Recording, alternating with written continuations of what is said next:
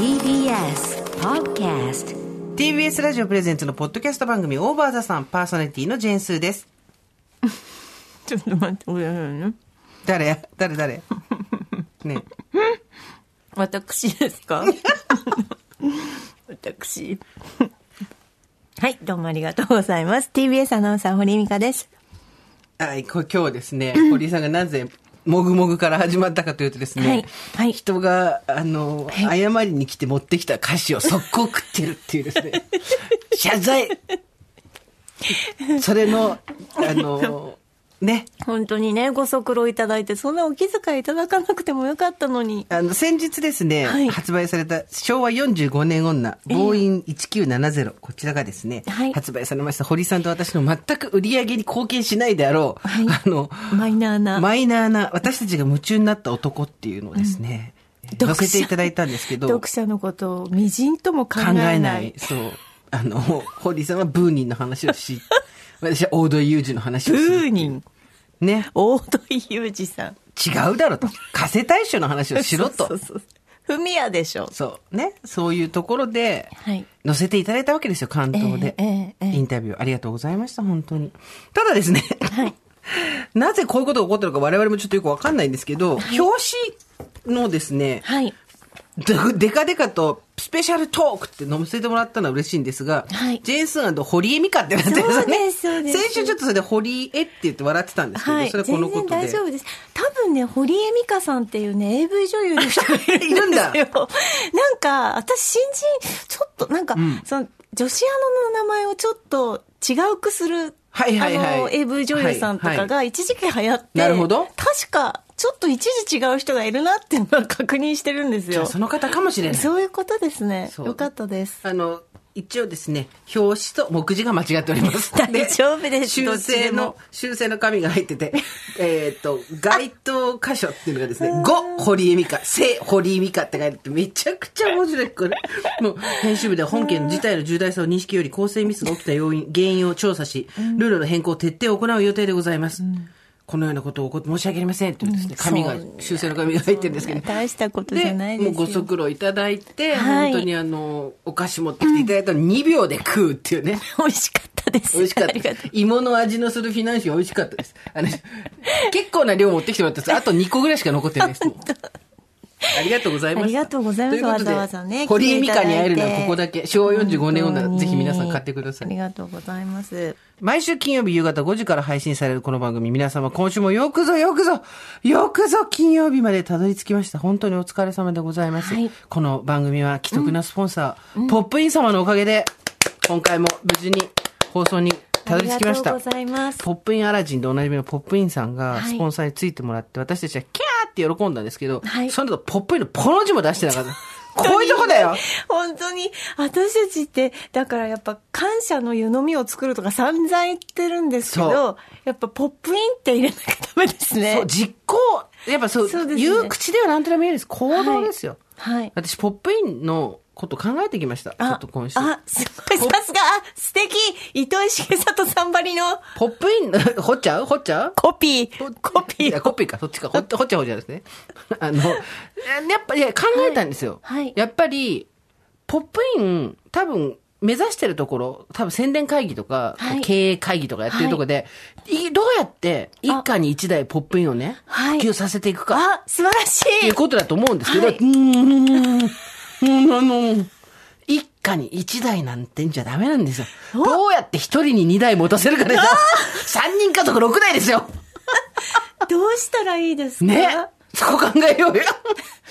でもね、私ね、ポップインで、あの、ずっとこう流しておきたいです。息子と娘の小さな時のビデオ。そうそう。だから、そういう物語、ナラティブをくっつけるってことだと思うんですけど、私、まあ、ナラティブ推しでもいいんですけど、なんか、ポップインのことを真剣に考えたときに、やっぱりどうしてもなんか、商売人みたいなことしか思いつかないんですよね。ん。なんかもっと、ん。さっきあなたが言ったようなちょっとこう、いい話、うん。感動とか感謝は実行に移そう、ん。ポップインみたいな、唐突に、みたいにしたいんだけいいど、ですねそうやってほら、子供の頃のはい。写真とかさ、はい。昔だったら8ミリのカタカタカタカタっていう CM の映像ですよ。はい。あれがポップインで、壁にね、はいそしてお父さんが見てるわけ。はいで、ずーっとそれ見てお父さんぼーっと。うんうんうんで、パパ、そろそろ行くわよって言うと、娘の結婚式とかさ、はい。で、あの子が大きくなるのもね、あっという間だった。ポップインみたいな。そういう CM よ。とかが多分正しいんだけど、はい。私が思ったのは、これから、まあ、飲食今超大変じゃん、コロナ禍で。ん私の友達とかも本当大変なの。で、まあ、これから先もう少ししたら、もうちょっと状況が良くなるのか悪くなるのか、今、瀬戸際のとこですけど、まあ、お店を開けなきゃいけないみたいなこともあるわけじゃないですか。で、そうこうしてるうちに、まあ、一回閉じてもう一回開けた時に雇用をしてくれる人は、がいなくなったとかさ、例えばその、従業員が少なくなったとかっていうこともあり得るわけじゃないですか。そう、お客さん、店員さんが来ないとイライラするじゃん。うん。でやっぱそう、一店舗に一台ポップインだと思うわけ。うんうんで、もうなんかそこで、あのプリティウーマンとか常に流してるとみんな見ちゃうじゃん。うん。うん。で、なんかほら、バーとかでもあるじゃないですか、壁に映してるの。はいはいはいだからもうこれからは、あの、ポップインをはいレンタルではい貸すっていう、うんあいいですねミニミニポップイン、そのあんまり大きいライトじゃなくてミニミニポップインで、開業とともに、で、国の助成金とかとくっつけて、あの、ポップインは、半分、半額でレンタルできますとか。で、なんか原価償却して何ヶ月以上だお店が持ったら、そのまま買い取っていただいてもいいし、もうその、都とかの、うん。保証にポップインを絡ませるっていうね。うんそういう、あの、常にとどっかから金引っ張ってくるのしか考えてないんだけど、うん。うん。とか思ったわけ。私のポップイン。うん。いや、でもなんかいいと思います。お店の中にあったらいいよな。だってさ、すいませんって今声も上げられないじゃん。うん。行ったりしても。うんそしたらなんか壁になんかかかってさ、うん。まあ多分著作権の問題があるから映画とかもそんな簡単にかけられないと思うんだけど、うんなんか映像が流れてたらさ、ハワイの映像でもいいんですよ、イメージ映像でも。うん。かかったらただ違うかなと思って。うんまあプロジェクターね、置く場所がないっていうお店もあるでしょうから、うんうんそんな時に店舗用ポップインいかがですか？そうだね。いや、思ったのは、だからポップインがうん。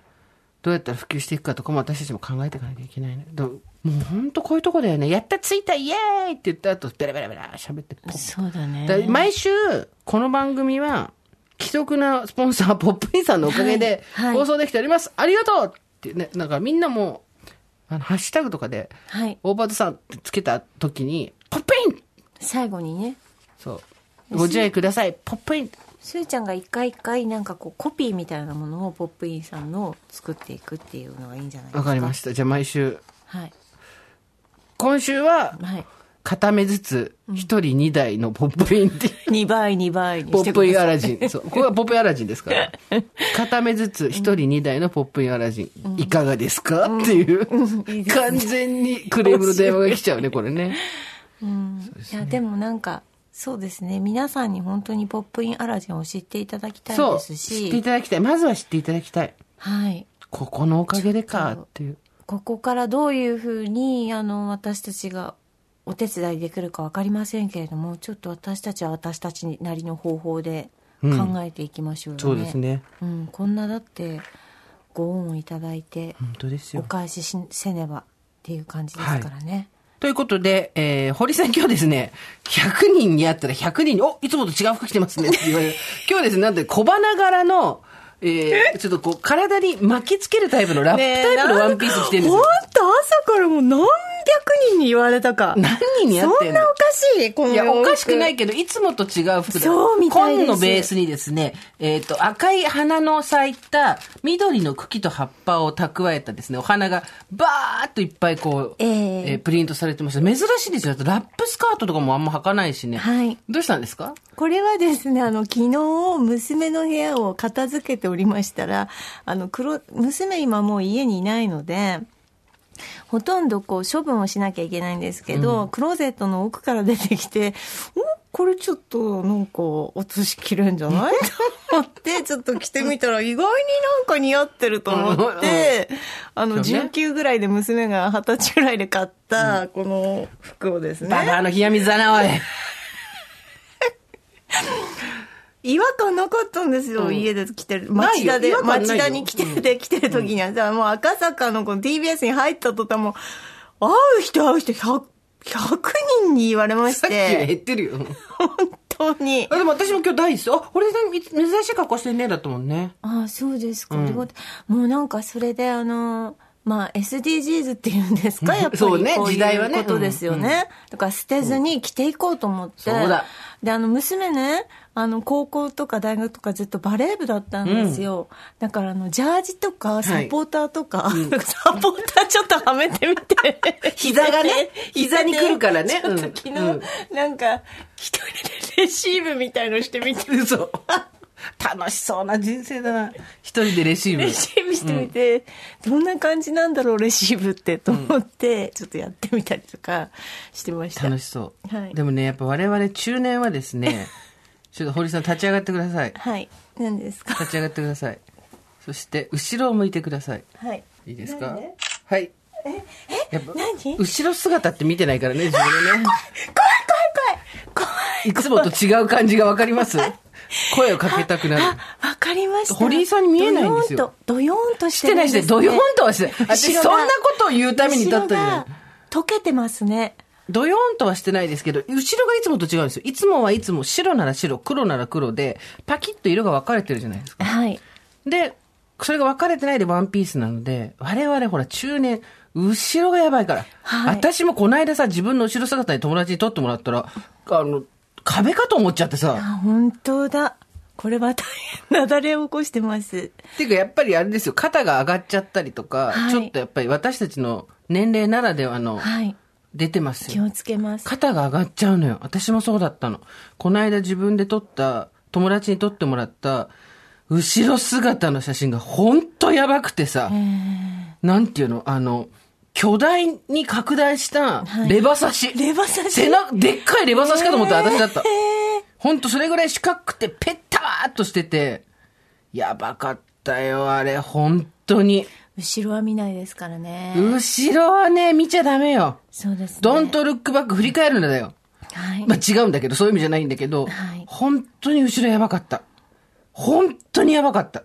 ちょっとそれで首を掘ろうと思ったっていうのもあるんですよ。あなたもうなんか、日増しにこう、なんていうの、輪が、首折れてるでしょ？はっきりしてますね。そうですよ。だあの、うちの埋蔵金、はい確実に出るんですよ、なんか。、すごいですね。毎日その、なんかでグリグリやってるんやってます。やってます。ぐりぐりぐりぐり。あの、今ほら13万ぐらいで高いやつあるじゃないでえす、か。何が ?13 万で何があるの？13万か14万ぐらいの高いブラシで、電気が、はい電気針ね。うんあ、そうそうう。そうそうそう、なんてだっけ、電、電気針。電気針ブ。ラシ、電気針ブラシね、そうそうそう。んあるね。あれどうでしょうかね。あれは頭だよね。どっちかっていうと、うん首じゃなくて、す、すごいビリビリするらしいけど。うん、中里依紗さんがずっとやってあた。、そうなんだ。うんまあでもね、あ、高いお金かけるよりは、自分でゴリゴリふ掘った方がいいなと思って。まあでも顔の横もだいぶ変わってきまして、こう見ていただくと、これ、ビフォーこうビフォーだったんですけど、はいえっ、と、アフターでこ、あの、あ、だいぶ顔の横がスッキリしてきました。全然違う。もう、掘るぞ、掘るぞで。一週間で全く違いますね。一週間じゃないです。これ二、二、三週間経ってます。すごい。そう、でも顔掘ってます、掘ってますってやってますけど、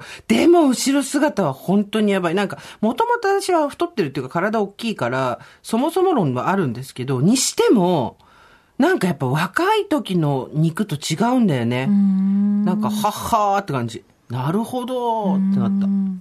やっぱね。肉自体の質そうもね、肉質が違うのよ脂肪脂肪自体もね、そうなのきてるんでしょ？そうなのよ。そういうことだと思いますよ。これ、その写真どっか行っちゃって見せたい。レバニラの背中、レバニラじゃない。ニラはない。ニラはどこにも入ってきてない。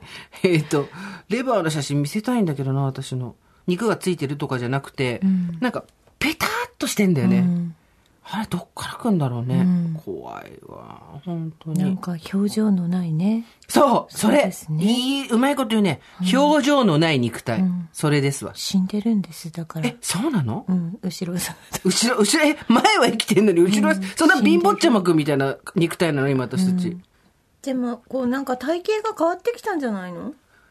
まあ、私はなんかほら、運動してるから、ちゃんと。運動してるから、太ってはいるけど、まあ、なるべく垂れ下がんないようにっていう感じにはなってるね、今。垂れ下がりさえしなければよしっていう。でも背中は難しい。だってそもそも背中の筋肉がどうのとかじゃなくて、動かなくなってんじゃん。うん肩甲骨がよを寄せるとかっていうのが、結構もう厳しくなってきてるでしょ。これさ、やっぱ、やること多いよね、中年。だって昔は肩甲骨のケアとかしなくてよかったじゃん。そうですね。でも今はもう、何らかのケアをしてからどんどん体が縮こまっていくので。これ写真、写真を探してる間のつなぎのトークでしょ、これね。ずっと写真、全然、あのの、気持ち入ってないトークだからね、これ。そんなことないよ。まあ半分ぐらいしか入ってないけど そう。だよね。だってそういう時にじゃあ繋いで喋ってよ。ね、お手並み拝見みたいな顔してないですよ。そしたらさ、ちょっとさ、あんた話が中途半端にとかして、ちょっと助けるトークやってよ。じゃあ、私の話しちゃう？しちゃって？しちゃう？じゃあ、しちゃって？しちゃっていいかな？いいとももう、じゃあ早めにしちゃっていいですうか、ん。しちゃって？あの、エピソードこれなんだっけ ?45?45、うん45における推し報告。はい。推しは人だったの巻。あのさ、そう、なんか前回の放送で、私たちが、私たちの表現が悪かったんだね、あれね。はい。え、本当に石だと思ってたのに人間だったのっていう人が結構いて、はい。我々の比喩が、例えが分かりづらかったんだな。そうですね。申し訳なかったです。石のような人間はいっていう。ことだったんだよね。そうなんです。それで、なんか、芽吹く瞬間、お芽吹き、芽吹きを感じたんです。推しのね、はい推しの芽吹きを。聞いていただいていいですか、うんお願いします。ね。あのー、ちょ、ちょっと、私が大事な推しの話をしてるんですよ。あ写真をずっと探すのやめてい自ただけません？分が撮ったそばの写真美味しそうだなと思いながら ちょっあと私も写真こうやって見てるけど全部推し、7割8割推しの写真だから、うちの推し可愛いなと思いながら。最低、大体こうですよね。私がずっと喋ってんのになんかお茶してても全然携帯かまって、ね聞いてる？みたいな。そう、お互いですよ。聞いてる？聞いてる？でしょ？旦那かよって話ですよね。そうそうそうそう。あのね、推しとこう、ちょっと、まあ、通りすがりの推しなんです。何私の推し言って そう、分かんないこと言うからみんなが混乱するんだよ。だから、まあ、通りすがりの推しなんですけど、はちょっとこうメールをしたりとかするんですよ。うんうんその全く業務内のことでね。業務内の、はいね、うん。でも、了解しましたとかしか、もちろん返ってこない。業務上のお付き合いですから、うんそれは。うんそうだ。はい。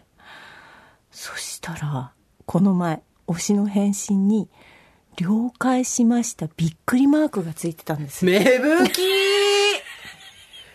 びっくりマーク、それは、ヒューマナイズってことじゃん。脈打ちってことです。脈打ったね。脈打ちました。トクンと来たね。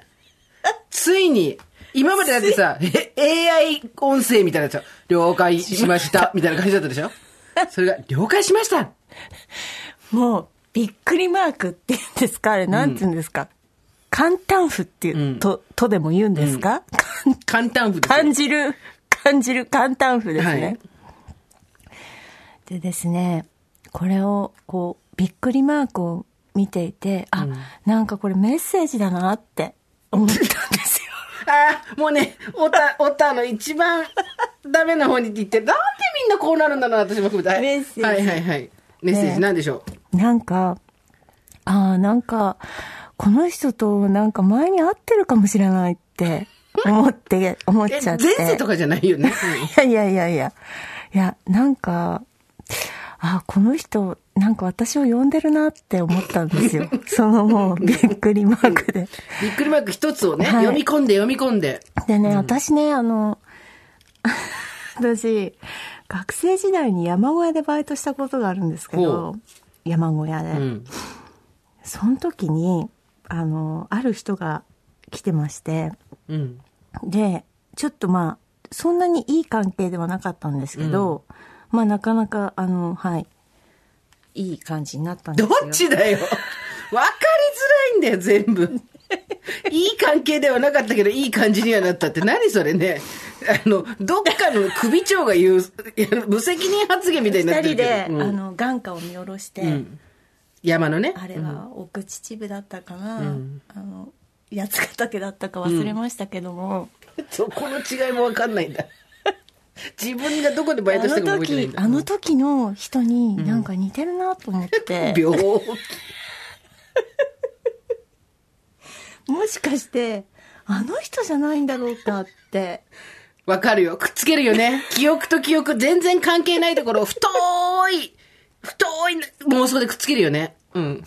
私ほら山岳ガイドもしてたから。そうなの？ねえ知らないよ、そのキャリア。山岳ガイドしてたの？それ早く言ってよ。だから、ああ、あの時の人だって。で、熊が出そうになった時に、もうもう何話してるか全然わかんない。みんなついてきて。今日とりあえずついてこよう。頑張ろう。声出してこう。熊を倒してくれた人がいたんですけど、何を言ってるんだ。ああ、もしかして、あの人だったんじゃないかなって、うん重ね合わされてきて、うん。でね、こう、まあ、二人の思い出の品、二人の思い出の品もできたんですよ。その雲を倒した時に？そう。だから、その、土に掘って 埋めたわけです。その思い出の？品を、品を、うん、思い出の品を、ね。秩父だか。でもちょっと私は山の生活には慣れなくって、ん先に山を降りたんですもう何を言ってんのか全然わかんないよ。で、二人の思い出の品を土の中に埋めて、で、埋蔵金みたいな感じで。酔ってる？ね、酔ってるね。何言ってんの？で山、山は赤城山。そんなわけないでしょ。そこで赤毛してて、手伝いに来ちゃうリスナーさん掘りに行くとき。近くに住んでおりますので手伝いますっつって。っああっていう、て言うじゃない。っていう、あの、想像の翼を広げてたんです。あ、え、ちょっと待って。ってことは今の全部嘘。そうそうそう。山越えでバイトしたことはな。ないいないないないない。山とか登んないし。山で熊に襲われたこともない。ないないないない。でも、お二人で思い出の品を作ったっていうような、あ、でもまあ、ないないないそうね、想像は自由だもんね。なんかだから、もうこういうふうに語語るようになるともうおしまいですね。虚虚構、虚構をあとうとうと語るようになると、推し、推し活っていうのがきっとおしまいなんですよ。推しだけに、おしまいで。推しの推しはおしまいの推しだ。うんで推しからまたその後、もう一通メールが来たんですけど、私の問いに対して。うん。もう簡単符ではなくて、んあの、句点でした。句点。紹介しました、丸。丸だ。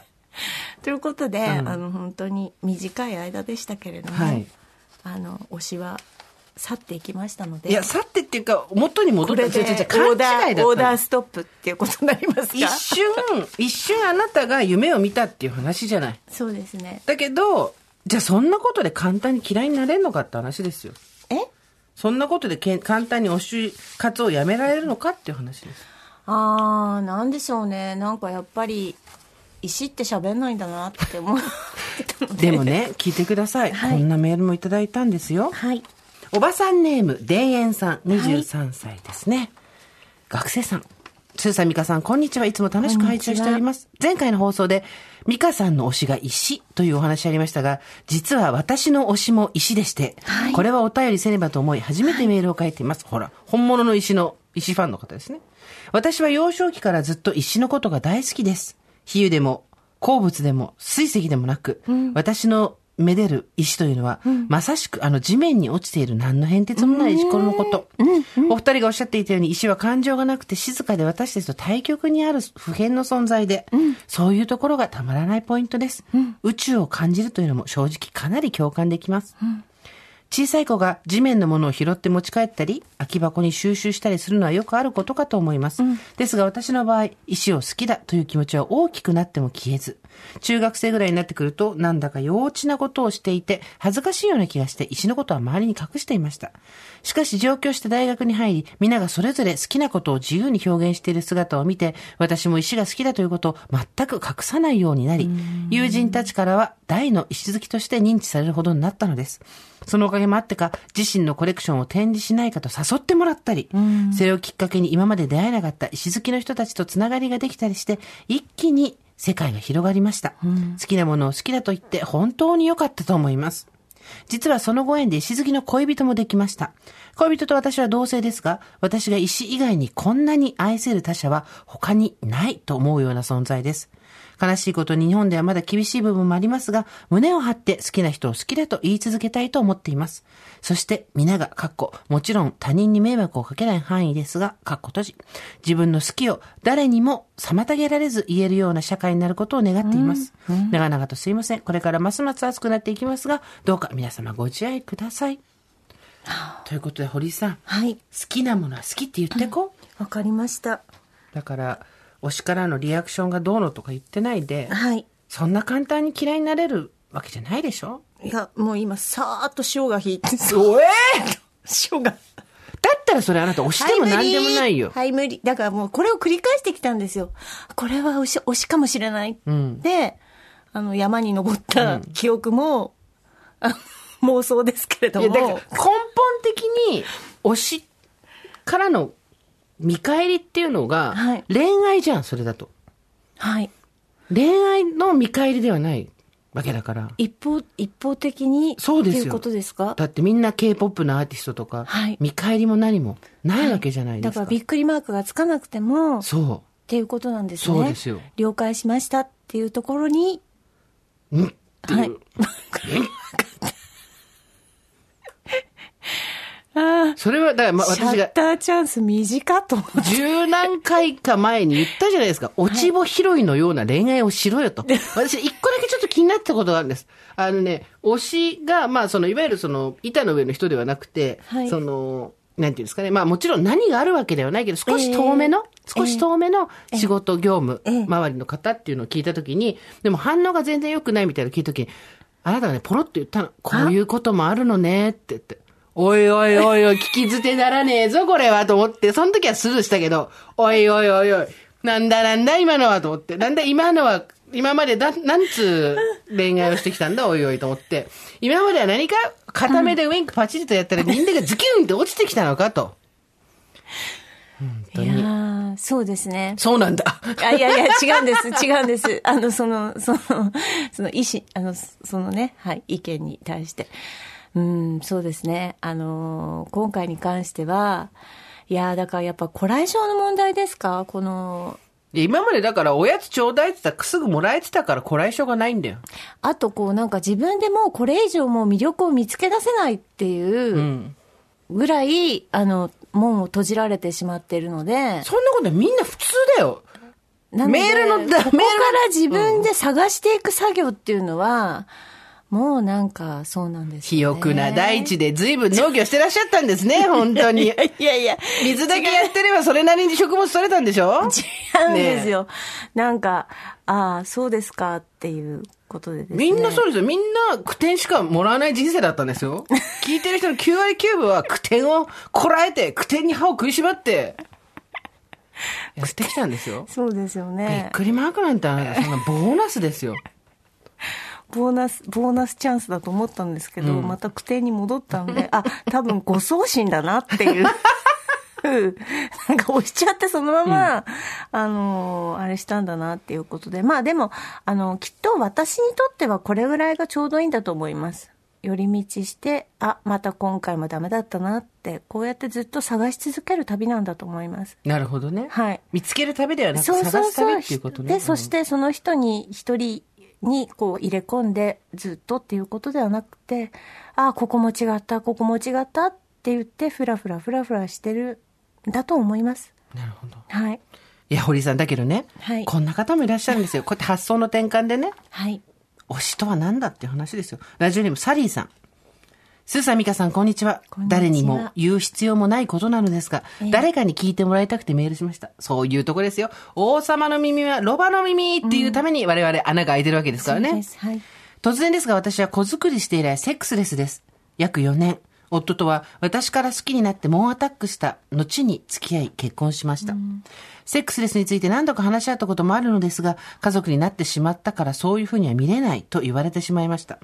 その後いろいろなことの積み重ねで爆発して喧嘩をした時に、子供が大きくなったら離婚しよう。それまでは一緒に住んでお互い恋愛 OK にしようということにしました。ですが、仕事や子育てで忙しく、マッチングアプリに登録する勇気もないので出会いもなく、恋愛まだしていません。最近、斎藤匠さんにハマっていて、ときめいてはいるので、それはそれで楽しいのですが、なんとなく斎藤匠さんは夫に少し似ているかも、過去ヒゲが、ということに気がつきました。夫はかなりイケメンです。結局私は夫のことが好きなのかもしれないなと思いました。ですが片思い。こうなったら、夫のことを推しだと思うと思いついたのです。うん。スーさんとミカさんがずっと推しの話をしていたので、はいそういう発想になれたのかもしれません。はい。夫を推しだと思ったら、推しと結婚してる私すごくない、推しとの間に子供がいるとかすごくない？毎日推しに会ってすごくない？と、はい。些細な当たり前のことにテンションが上がる気がしました。セックスしなくても、まあ推しだったらそれが普通と思えるかもしれないと思いました。かっこ、でも斎藤匠さんとはセックスしてみたい。そんなことは聞いてねえよ。言ってないです。いつまでこのテンションが持つかわかりませんが、とりあえず夫を推しにして、しばらくは楽しんでみようと思います。何の報告やねんという感じですが、お読みいただきありがとうございました。天才ですよね、サリーさんね。逆逆の発想ですね。そう、今日はいを明日につなげるために、うまく自分を、こう、考え方を変えてごまかしていかなきゃいけない時ってあるじゃないですか、ええ誰にでもええええ。夫が推しだと思ったら、おかえりから始まってええ、寝顔かわいいバシャバシャバシャでしょ？はい。うん。無口でも。あそう、全然。そうですね。推しから LINE 来たって、しかもほら、自動返信の LINE じゃないわけじゃん。そうですね。ちゃんと答えてくれる。はい。これは、いいんじゃないですか？はい。いつまで続くか分かんないって書いてあったけど、でもそれが何らかの功を奏するかもしれないですよね。うんうん逆にこう、推しと一緒に暮らすとか結構ヘビーですもんね。推しと一緒。だ結局そこがリアル推しと夫推しと思うっていうのの違いで、推し、リアル推しはやっぱり幻想の中に住む生き物なので、はい実際に住んでしまった時にがっかりしたポイントとかがあった時にどこまで自分がはいそれを受容できるかっていうのは分かんないですよね。はい。生活ですから。そうですよ。それは、うんね。匂いもしますし。そうです。ね。こぼしたり汚したり。うん。息遣いもいろいろありますでしょ？音。えなんで、なんで、生活音そう。はいあと、えなんでさっき説明したのに分かんないの？みたいな。え、もしかしてさ、っていう。え、もしかしてさ、あなたさ、っていう。ラップしてとかそういうことじゃなないでい、そう、すか。そういうことじゃないですもんねそうそう。だから、やっぱりちょっと難しいところもあるけれども、もうすでにそういうことを知ってるお夫を推しだと思うんであれば、これはもう、うちわとか作った方がいいですよ。あ、そうですね。夫お帰りみたいなはうちわ作ったりとかしてはい。はいついに、うちの妻がと思われるかもしれないけれども、そんなことは気にせずに、はい。ねえ。うん。いいですよ、こうやって発想変えていくの。ねえ。いやーでも、だからやっぱり推しって必要なんですね、生活にね。どうなんですかねだってあなたいなくて全然大丈夫でしょ別に、そんなことはないと思うよだって。もう過ぎ去って言ったから。すぎ いや、だから、すねるなよ。ちょっとすねるなよ。まあね、そうでした。人生楽しんでる方が他にもいらっしゃいますので、メール読んでいただけますか？マリコさんでございます。サミカさんおはこんばんちは。こんにちは40代の医療系学生のマリコと申します。いつも楽しいおしゃべりありがとうございます。金曜日までよくぞのくだり染みます。30代の聡明な友人より勧められ、ポッドキャストを聞き始めてからはすっかりハマり、毎週金曜日の楽しみとなっております。記憶もすっかりなくなってしまう私は、スーさん、ミカさんの同じ会話を何度も初めて聞いたかのように楽しめる、ポッドキャストの良いところだと思っております。さて、学生ということで、周りは19、20歳のピチピチな子ばかり。ともすればママとかお母さんと呼ばれかねない世代間。世の中で想像できる社会人学生は変わった人しかいないし、テストも大変そうだし、勉強を今からするなんて、と、皆から大丈夫かと心配されております。そっか、40代医療系学生ね。そうだ。はい。えーところがどっこい現実は授業中にお菓子を食べていたり、先生に知り合いの旦那がいたり、下ネタでは一番、一番に吹き出したり、厳粛な行動での行事中に肩を震わせて若い子と笑いをこらえて吹き出し、他の子に怒られるなど信じられないくらい面白い日々です。こうして面白いくらいにいられるのも限りがあるから、毎日が人生の夏休みだと友人と笑い合っております。そして辛いことがあった日もオーバーザさんを聞いて、ああだった、こうだったと言えるのはとても楽しいです。もしリスナーさんの中にも勉強したいけど迷っている方や、現在の仕事がつまらないと考えている方がいたら、学び直しも楽しいよと背中を押したいと思いメールをいたしました。暑い日が続きますが、お体ご自愛ください。いいですね、ねえ学び直しね。学び直しだけじゃなくて、学生生活もう一回やってるのがすごい羨ましいよね。あー楽しいね教授の言った一言とか全くそ面白いことでも何でもない。なんか壺に入っちゃってさ、みんなとこう、笑うの我慢したりとかさです。よね。で、この40代で学生で行って、19、20歳の子たちと馴染んでるっていうのがすごいですすごいね。よ。でも、ね、あの、マリコさんだって、最初からそうできると思ってなかったわけでしょ、まさかでさ、こういうあの、いい大盤クラスいいですね。いいですね。今学び直すとしたら何やりたいですか？ええ私、だから、うんと、うちの娘もそう言ってるんですけど、幼稚園の先生のとか保育園の先生とかの学校に行ってみたいなと思います。保育士さん。保育士の免許欲しいって言ってば言ってたもんね。うん、ねそうですね。私の友達で45ぐらい取った子いるよ、やっぱり。あ、そうですか。あと、介護士とか、そういう人のお世話をするためにはどうしたらいいんだろうっていうのは学びたいなと思いますね。どうですか？私はですね、社会学っていうのをちゃんと勉強したいですね。っていうか、社会学ってものが、世の中にちゃんとあるっていうことを不勉強の私は知らなかったんですよね、18ぐらいの時に。もっと前に知ってれば、まあ心理学とかは世の中にあるのは知ってたけど、社会を学ぶっていうこと、あと文化人類学とか、そういう、なんていうの、なんかさ、小学校とか中学校の小中高で習ったことで延長線しかないと思ってるわけよ。私みたいなのダメなのは。でそうすると、社会って言ったら歴史だし、英語って言ったら語学だし、英文学、まあフランス文学とかいろいろ、まあ文学、それは国語でしょみたいな感じで、その先を知らなかったんだよね。政治経済とかさ、政経学部なんて入るまでああんの知らなかったからね。うん、そうだね。なんか、な、なんかやっぱ、あの時もうちょっと真剣に大学にある学部について調べればよかったなと思う。いや、でも情報がなかったですよね。うん。今ほどね。うん、あなたのところはほら大学進学率もきっと高いだろうし、うんうん学校でもそういうなんかレクチャーを受けたんだと思うんですけど、やっぱり私秋田県のその県立高校にいてみんなが秋田大学を目指している中で、ああ、はいはいはい。全くその私立のなんて言うんでしょう。情報とかね。うん。なかったですし、本当に兄弟がいてお兄ちゃんお姉ちゃんが行ってる人とかなんかご両親がそういう成績なんかね学校のことにこう詳しい人とか知ってましたけど、分からなかったですよね、うん。そう。そう。だからね、この年になると思うよね。だからそれだったらもしかしたら教員免許取っときゃよかったなとかさ、んあるわけじゃん。うんそうなん、学び直ししたいことっていっぱいありますよね。で、羨ましい。ねすごい素敵よね。学校で楽しくみんなとやられてるのって。うん、ね、と思いますもう一回青春。そしてもう一回青春。あいいじゃないですかいいですラジオネーム、いつまでも27歳さん。はいスーザミカさん、おはこんばんちは。私は海外に住む43歳で、いつまでも27歳で、本当は43歳。ずいぶんサバ読んできたなっていうね。9歳年下の日本男子と恋愛しています。9歳年下ってことは、34か。43歳で34と恋愛をしています。同居していますが、日本の同性より少しさっぱりとした時々ロマンチックな同居生活。それぞれの部屋があって、ベッドも別々一緒に寝たい時に寝るという具合です。セックスもします。一緒にいると楽しくて、ずっとこんな時間が続けば良いと思うのですが、いつも不安が心のどこかにあります。というのは、彼は、今は自分に精一杯だから誰とも付き合いたくないと言っているのです。デートし始めてから、まあいろいろありましたが、なんだかんだで2年弱。最初の頃の時点でそういう話だったのに何度もこんな恋愛してる時間は私にはない。もう終わりにしようと思っては、形なんてどうでもいいじゃん。今好き同士なことが最高だと思うところと、言っては帰ってを繰り返してきました。周りの友達を見ても20代後半か30代で結婚して子供ができて10年そこら経って旦那と離婚したとか、したいとかばっかりです。そういう彼らを見ていると結婚したって付き合っているって公言したって終わるときは終わるし、って思う気持ちに勇気づけられる時もあります。でも蓋した時に未来への不安がよぎるんです。どこかで私は彼に期待しているんじゃないか。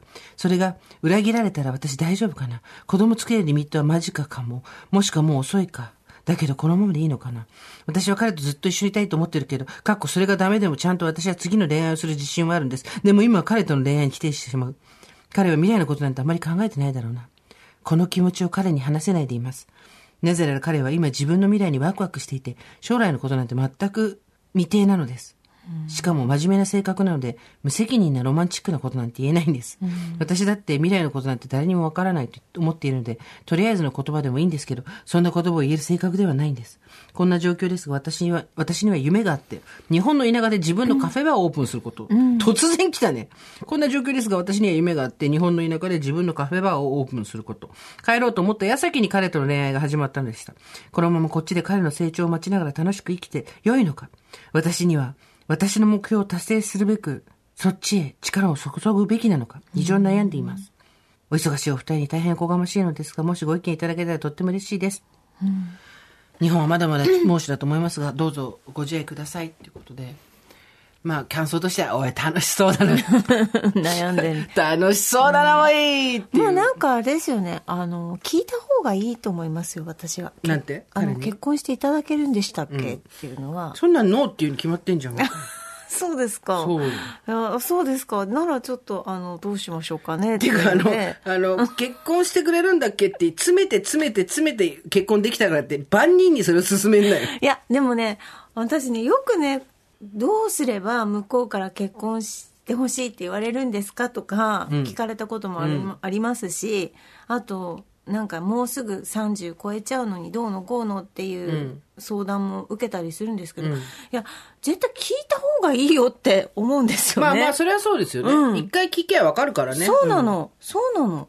でそんなに結婚したくても自分のゴールが分かってるんだったら、もう自分のこうしたいっていうのが分かってるんだったら、ちゃんともう早々に言った方がいいよっていう、私はこういうつもりで付き合ってるけども、どうなんですかっていう話はした方がいいいいよって言ってるんです、うん。はい、まあ、それは結婚したいんだったらそうですよね。そうそうそうそうでも、じゃあ、それ、そんなつもりはないって言われた時に、きっぱり別れられんのかっていうのもあるけどね。その自信がないから、だってさ、け彼が結婚したいかどうかの意思がわからないから、すごく辛いんですっていう相談ってさ、十中八九さ、彼に結婚したいって言わせたいんですと同義じゃん。うーん彼に私と結婚したいって言わせたいんですけど、どうしたらいいですかってことじゃん。うん彼の気持ちがわかりませんっていうのはさ。そこでなんか結婚する気はないって言われたらまた選択肢自分の中で作れるからねじゃあこうしようかとかああしようかとか、うん。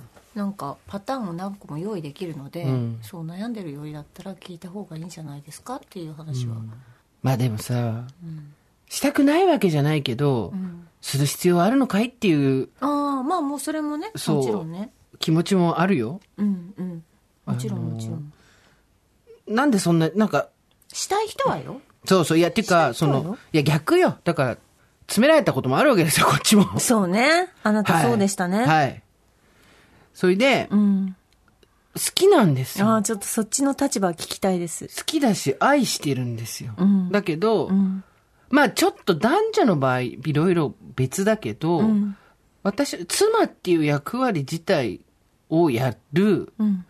自信もないし、ん。名前変わんのも嫌だし、みたいな。で、向こうが変えてくれるんだったらいいよとか最初言ってたんだけど、ん。よくよく考えたら私が嫌なこと向こうが OK だったらやってもらうのってちょっとさ、みたいな。うんのもあったりとか、うんまあ最初、なんだろう。うーん。好きな気持ちに嘘はないんだけど、うん結婚しないのは不誠実っていううんアプローチで来られると、すごい困るよね。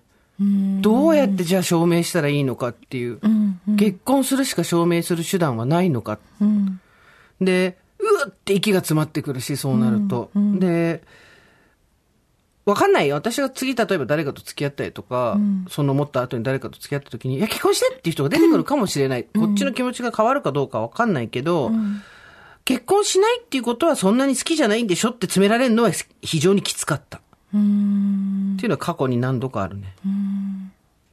まあだからこのね、えーいつまでも27歳さんが、結婚したいわけじゃないと思うんですよ。さっき今私結婚の話をしちゃったけど、ただ、ちゃんと付き合ってるかどうかっていうのが、まずないっていうところが不安なわけでしょ？だけど、そんなことより、今二人が楽しければいいじゃんって思ってるわけでしょ、それが行ったり来たりなわけじゃん。ここまあ世代的な問題もあんのかわかんないけど、なんて言うんだろう。二人の関係をもっとオープンなものにしたいとかっていうのと、うん。だからいわゆる社会に認められたいみたいな関係を、結婚とかも含めてっていうのと、いや、二人が幸せならそれでいいじゃんみたいなの揺れ動きみたいのって、結局いくつになってもやるんだなと思った、今このメールを読んで。でさっきの大学に戻った人もそうだけど、我々は年を取るだけで別に大人になるわけではないんだなっていう。そうね。ん。うん。またそうなるんだなと思って。でも楽しそうだよ。言ったらすごい怒られると思うけど。このメールの、ね。そのメールの、こううん。感想は楽しそうだね、だよ。やっぱこの長文かけるエネルギーっていうかね、ううんん、そこはそうですよね。すごい。羨ましいです、ね。羨ましい。羨ましいだって私なんて背中がレバ刺しなんだよ。うん。そうだよ。背中がレバ刺しなのに、うん。この人はもう、どうしようかな。私なんかお推しが苦闘苦点なんだよ。そうだよ。苦点だよ。推しが、推しが石から推しが苦点になって、丸っていう。そうだからさ。ね。妄想を語る日々なんだよ。もう怖くなってきたんだよ、だんだん。何が？え妄想を語って。あ妄想を語ることが。虚構、何虚構を語り始める。真実。虚構こそが思考だよ。語り始め、始めたらおしまいだからね、これが。まあでも今日、さっきの話はすごい聞き応えがあったよ。あ、本当に、あ、そうなんだ。大学時代山の家とかでバイトしてたんだって聞いちゃったもん。あ、ありがとうございます。わかるよ。私だってそんな、うん、考えるよ。いろいろ。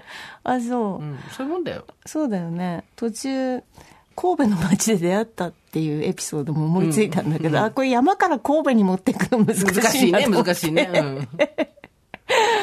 ちょっと山押しでしてみました。さっきのさ、話もさ、そうだけど、やっぱり妄想の中でどれだけ楽しめるかっていうとこじゃん。だけど、この、マリコさんと、はい。いつまでも27歳さんは、どっちも、実践してるからすごいよね。そうだね。9歳年下の男の子とステディな関係なんではないのだけど、セックスはしてて、これって本当の恋なの？私のことどう思ってるの？とか、うん想像じゃないんだもん。うん現実なんだもん。そうですねすごいよ。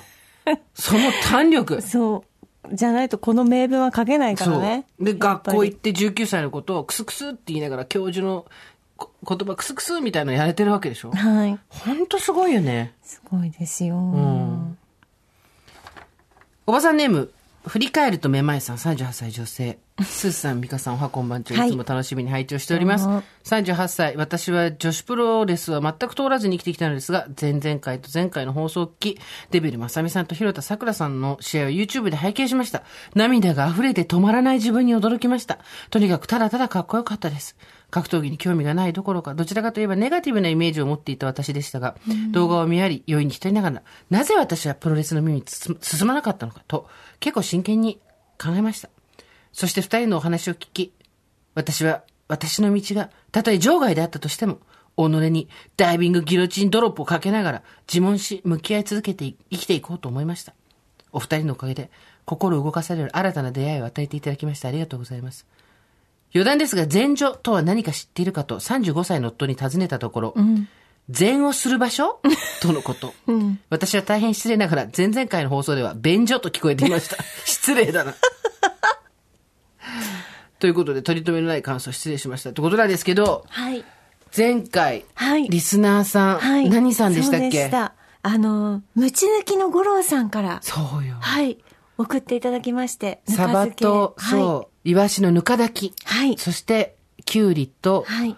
人参と。そう、ぬか漬け送っていただいたらありがとうございました。美味しかったです。美味しくいただきました。本当美味しかったね。はい。あの、何の誇張もなく、ぬかだけ初めて食べたんですけど、ん。冷えたままでも十分美味しくて。そうですね。ちょっとだら、からなんていうのあのーサバの味噌煮みたいなうんうんのちょっと甘く炊いた感じですよね。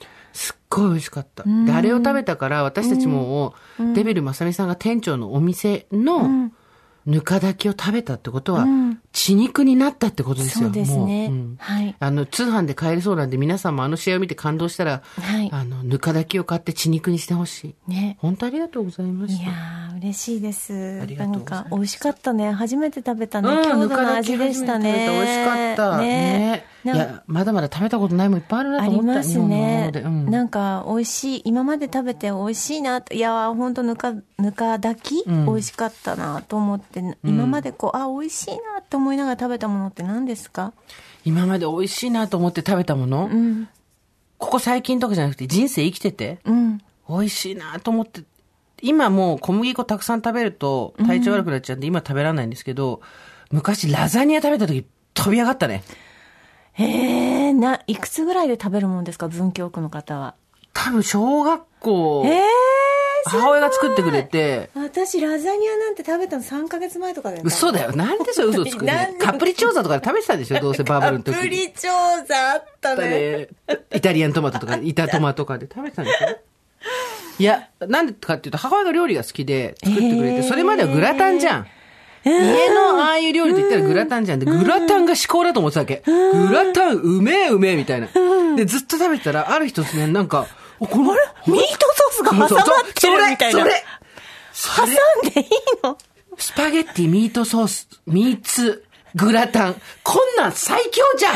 ミートソース、ホワイトソース。ミートソースホワイトソース。でしょ？しかも、ね、すごい。ツルツルっていうパスタとかね、丸いマカロニだったのが、はい板いた。板、そうだチーズ、ね。ミートソース、ホワイトソース、板、チーズ、ミートソース、ホワイトソース。もう子供の煩悩が全部入ってる。すごいね。ママすごいですね。それをその何十年も前に作るってね。なんかね、作ってくれたんですよ。多分なんかで、お料理教室かなんか行ってたから、多分そこで習ってきたんじゃないかな。でももうもう、頭からポッポーですよ、もう。そう。で、大人になってから食べたら、なるほどイタリアンみたいな感じだと思うけど、うん子供してたらさっきも言うけど、グラタンとスパゲッティ、ミートソースが合体したらさ、わかる。でしょ？はい。ポッポーですよ。そうだねそれから私ずっとね、おやつにラザニア食べてたの。で、ね、高カロリー甚だしいよ。だからこんなになっちゃったの。ほもうね、ご飯じゃ、もう飽き足らなくて、お母さん、おやつにラザニアっつって。うちの母親全くね、関係ない。じゃあね、昼の時間にラザニア作ってましたけどね。高カロリーでいしょ。や、本3時当に。美味しかった。なる、なんか。子供の頃は、あの、子供の頃感動したのは普通にフルーチェ、フルーチェ美味しフルいですね。ーチェ美味しかったね。あとやっぱり、うちの母も、まあそんな洒落たものは作りませんでしたけど、パウンドケーキとかを作るのが好きで、はいはいはい。うん。保育、保育士だったので、はい。お菓子を作るのが好きで、で、母のパウンドケーキって多分あれ、あんまり空気を入れない人なんですよ。うん。で、卵とかバターも結構濃度、なんかひ他のレシピよりも多めに入れる人。うんうんうんだからぎっちり硬いの。どっしりしてるんだ。そう、んすごいドンとしてるもので、もう濃厚なパウンドケーキなの。うんうんなんか、ふわふわとか、ちょっとなんか柔らかい感じは全くないパウンドケーキで、でもそれがすごい好きで、ただ、東京に出てきて、そんなにおしゃれじゃないっていうことはなんか薄々気づいてたんだよね。でさ、もう未だにあれなんですけど、北野誠さんとうん。私初めてラジオをやったんです。うんうん。新人、もうど新人の時に、はい。で、あの、玉結びの枠でやってたんですけど母がなんか、パウンドケーキを10本ぐらい焼いて、スタッフの皆さんでって。食べてくださいって。で、それも別に綺麗になんかあれしないでうん。ラップで包んで、なんかボンって送ってきて、うんうんこれみんなで食べなさいって送ってきたのを、泣ける。私自分で全部食べたのをスタッフにあげないで。もう、未だになんかすごいひどい娘だなって思います。どうし、それは恥ずかしくてってこと？そうなんか、あんまりおしゃれなものだと思えなかったの、うんその時。うんうんあと、自分自身で、自分の作ったものを人に食べてもらうってことにすごい抵抗がある人で、うん未だに。うんほら、おにぎりとかもそうじゃん。あの、あ人が作ったものを食べれない人がいて、うんうん私それなんですけど、うん。あごめん、私これで焼いたゲロ食べさせちゃった。いいのいいの大丈夫、あのおにぎりとか、うん。でも義理の母とか家族のは食べられるの、はいはいはいはい。なんかでも全然あんまちょっと知らない人のとかはちょっと食べられない人で、それと一緒でだから相手も多分自分の作ったものって抵抗あるんだろうなってうん思ってるから、あんまりほら持ってきたりとかしないじゃん、うんうんうん。それでそういうのもあってそう。え、自分のアパート戻って、10本少しずつ食べたの？食べたの。う。わー泣ける。まあでもさ、おなんかそれを美味しい、あれ、あの、パウンドケーキですね、母のはね。気持ちがわかるだけに、どっちの気持ちもわかるだけに。ドラマのワンシーンだよ。あとは美味しいものなんだろうね。何やって話すぐ、あすぐ映すなよ。TBS のドラマっぽいじゃん、それすごいなんで？そう、向田邦子さんっぽいでしょ。そうそうそうそうですよね。あとね、私ね、すごい感動したのは、すごい美味しいと思ったのは、あの、わかめラーメンわかめラーメンって何？え、石立哲夫がやってた、お前は誰の、どこのわかめじゃだわかめ好き好きっていう CM をずっと小学校とか中学校の時見てて、うん。でもうちカップラーメン食べさせてもらえなかったから、はいはいはい。家だったからなかったんだけど、姉の机の中にカップラーメンがお入ってるのをある時見つけて、うん。ずっと食べたくてずっと食べたくて、うん。なんかこういう民話あったよね。なんか、おしょうさんの餅食べちゃうやつ。なんか、姉がいない時うにんお湯入れちゃった やっちゃったやっちゃったしたらどうだったの。で、食べた。もうすごい覚えてる今も。なんかすごい、どっかの隅っこで食べたの、家の中の。バレないようにね。どこか忘れたけうんうんど、すんごい美味しかったの。震えるぐらい美味しかった。すごい美味しかったの。ああ、美味しかったよ、あれは。お姉ちゃんにバレなかった？いや、多分なんかその後の記憶ないから、まあ怒られたんじゃないかな。その後の誰が食べたんだ記憶ないんだろうね。うんないんだよね。うん。なんかわかめが入ってるのがすごい美味しくってね。なんか、なんか、2年、2、3年ぐらい前に、わかめ増量みたいなやつが 発売されて、うんうん なんかその時久々に買って食べたんだけど美味しかったね。わかめラーメンね。うん。あと何？何？私、なんだろう。食べてびっくりするほど美味しかった。あ、私一時、あの、柿の外しに取り憑かれて、そうでしょ。ほんと。あの、なか新なか取りつかれないよね。柿の外しは結構簡単に人に取り付くよ。気をつけないと。で、柿の外しすごいね。お弁当を買って、昔さ、サラリーマンだった頃、すごい出張が多かったわけ。うんめっちゃ週に何回もいろんなとこ行ってたんだけど、で、その時に、あの、お弁当を東劇で買っていける時もあれば、急いで乗って買買えない時もあったりするわけよ。そうすると、車内でなんか買えるものとかって帰ってくる時とかさ、そういう時に、柿の外しっていうのがあって、よくわかんなかったっけ？柿の外し。食べたことなかったんだよね、それまでね。で、開けてみたらさ、葉っぱの中にさ、ギューッとなったさ、酢飯とさ、酢で締めたさ、魚が乗ってるじゃん。白身魚、サーモン、そして光り物って。で、開ければ開けるほど出てくるじゃん。で、葉っぱじゃん。あれがもうあなんか、れなんかさ、開けたら種類が違うんだっけ？そうですよ。なんだっけ？そこのなんかドキドキ感とかも含めて、で、なんかもうすごいハマっちゃったの。あ超食べたくなってきたでしょ？で、あれね、水が一緒にないともうとてもじゃないけどた全部食べられないのよ。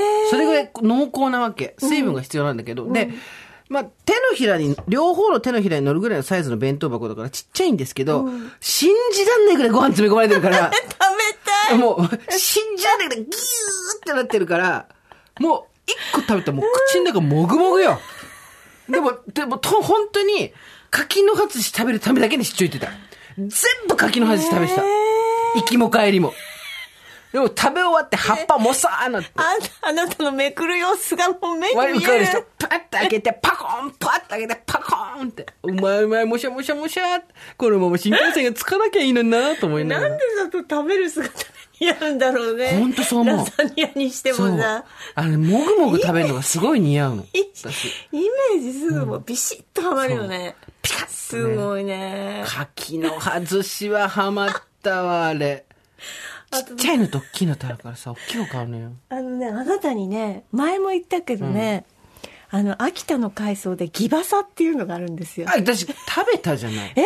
ギバサいつ食べた？ギバサのそば食べましたっつってメール送あ、ったじゃんそう、だからそれ本物じゃないからっていそうそうそうそう 東京で食べたギバサ、そう。ひどい、東京で食べたギバサ秋田の全部偽物だからって言ってやったんだよ。そうそうそうそんなの食べて喜んでんじゃねえよっていう話をひどいでしょ。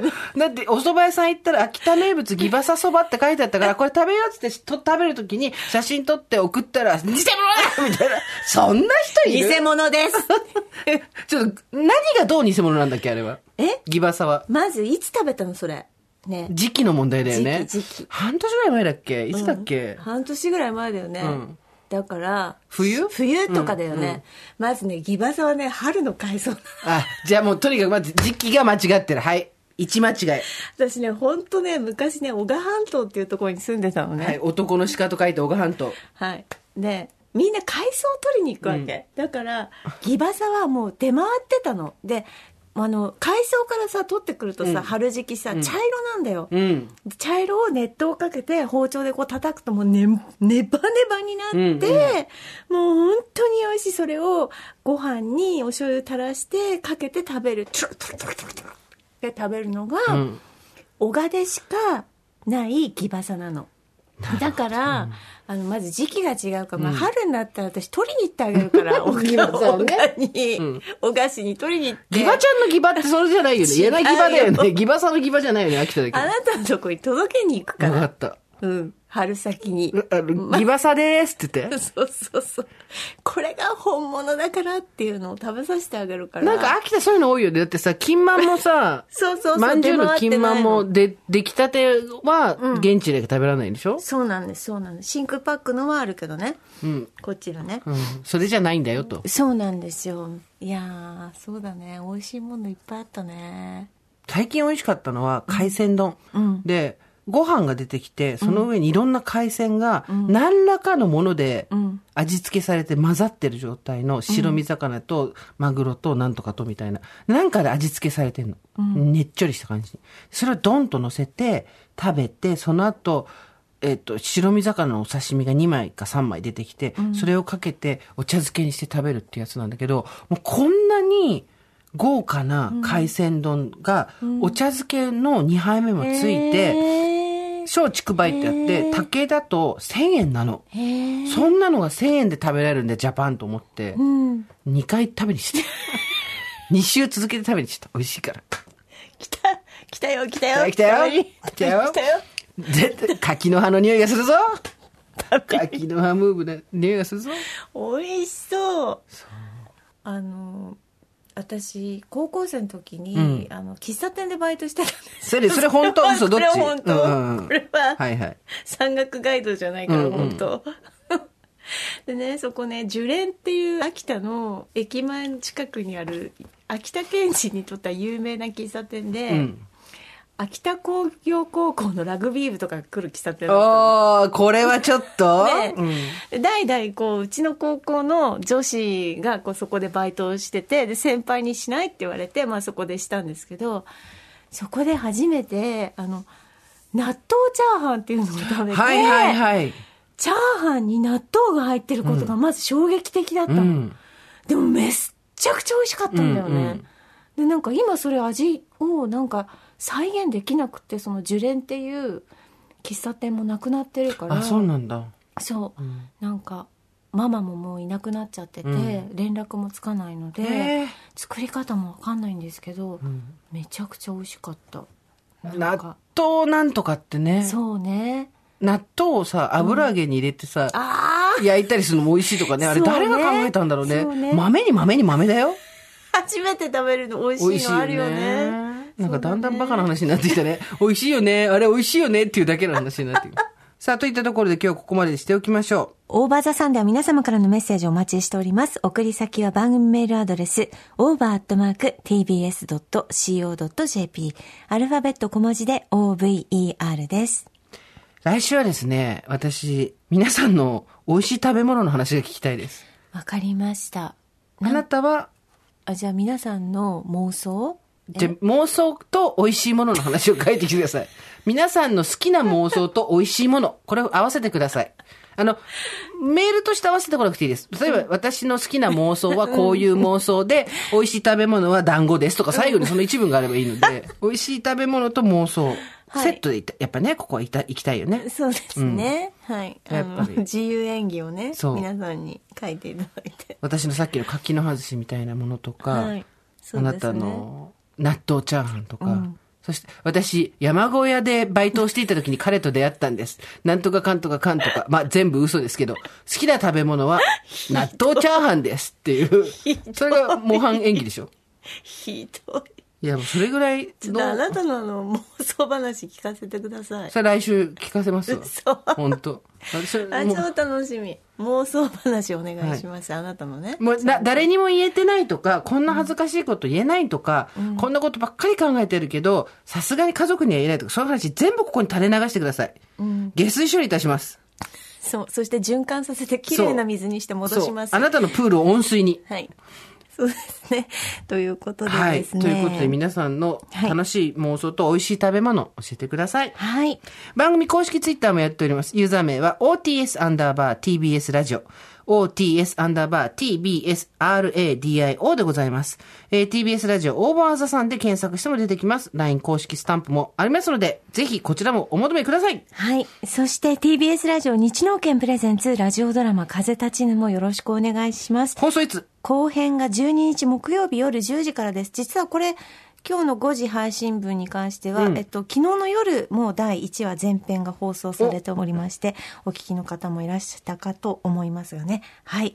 後編は12日木曜日夜10時でございます。はい、というわけで、それではまた金曜日の夕方5時、オーバーザさんでお会いしましょう。ここまでのお相手は、TBS アナウンサー堀井美香と、ジェスーでした。オーバー。